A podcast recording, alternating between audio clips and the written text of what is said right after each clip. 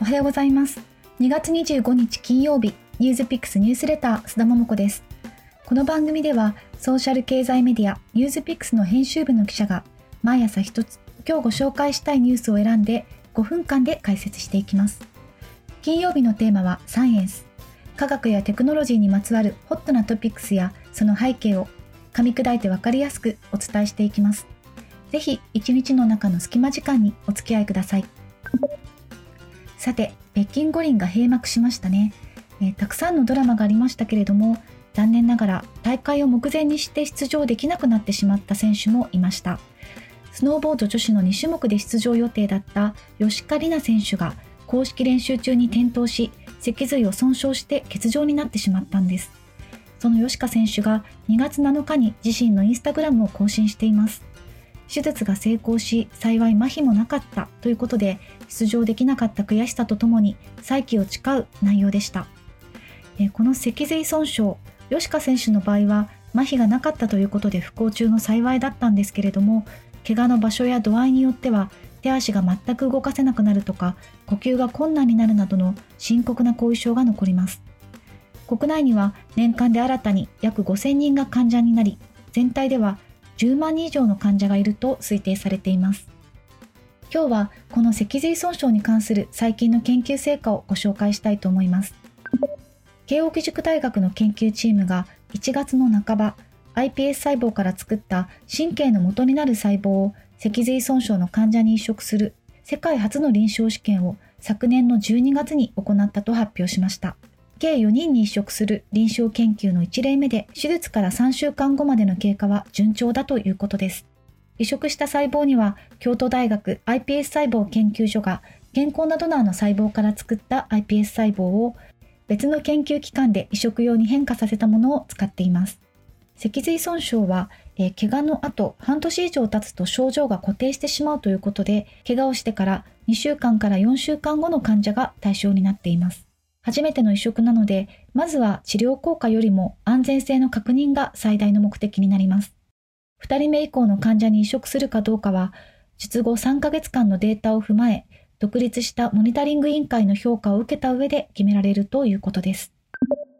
iPS 細胞は山中伸也教授が2006年にマウスで開発して2007年には人でも開発されました。体のどんな細胞にもなるということで、日本は再生医療への応用につなげようと集中投資をしてきました。これまでに目の難病やパーキンソン病、心臓病でも国内で臨床研究が実施されています。当初の予定から遅れはあるんですけれども、こうして次々に臨床研究が始まっているということで、研究の進展に期待している方も多いと思います。ただし、まだまだ多くの患者さんの手に届くようになるまでには時間がかかりそうですし、えー、世界に目を向けると iPS 細胞と似た性質の ES 細胞ですとか体の中にもともとある体性幹細胞など他の細胞を使った研究の進展も目立ちます。脊髄損傷の治療でも iPS 細胞以外の幹細胞を使った様々な研究が進んでいます。アメリカのカリフォルニア大学アーバイン校の神経科学者エイリーン・アンダーソン博士が昨年の9月にイギリスの科学誌ネイチャーの取材に答えて脊髄損傷の細胞移植治療の開発の現状について解説しています。それによると脊髄損傷の細胞移植治療に関してはこれまでにたくさんの進展があった一方でまだまだ根本的な課題もあるということなんです。まず、こうした治療は細胞を移植して終わりではなく、その細胞が体内に定着して生き残り、機能が統合する必要があるけれども、その肝心の方法はまだ確立されていない。次に、一部の脊髄損傷患者は自然に回復するので、小規模の臨床試験では治療による回復なのか、それとも自然治癒なのかを区別するのが難しい。さらに、幹細胞というのは株によって性質がそれぞれ異なるということなんです。3つ目の株というのは遺伝的な背景が同じで長期間安定して増殖や培養ができる均一な細胞の集団のことを言います。アンダーソン博士は10個の細胞株をテストし、株が機能的修復をもたらすかどうかに大きなばらつきがあることを発見しました。ですから同じものだと思っていても、それが別の細胞株であれば必ずしも同じ効果があるとは限りません。と述べています。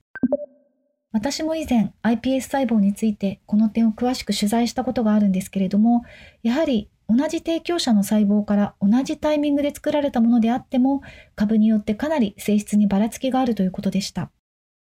こうした課題を踏まえると、今回の臨床研究で良い成果が出たとしても、一般的な治療法として確立していくにあたっては、乗り越えるべきハードルがいくつもありそうです。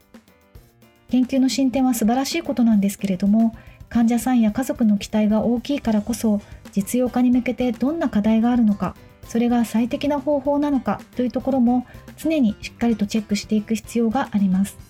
研究の背景も理解しつつ冷静に見守っていきたいところです。ユーズピックスニュースレター須田桃子でした。それでは良い一日を、そして明日からは素敵な週末をお過ごしください。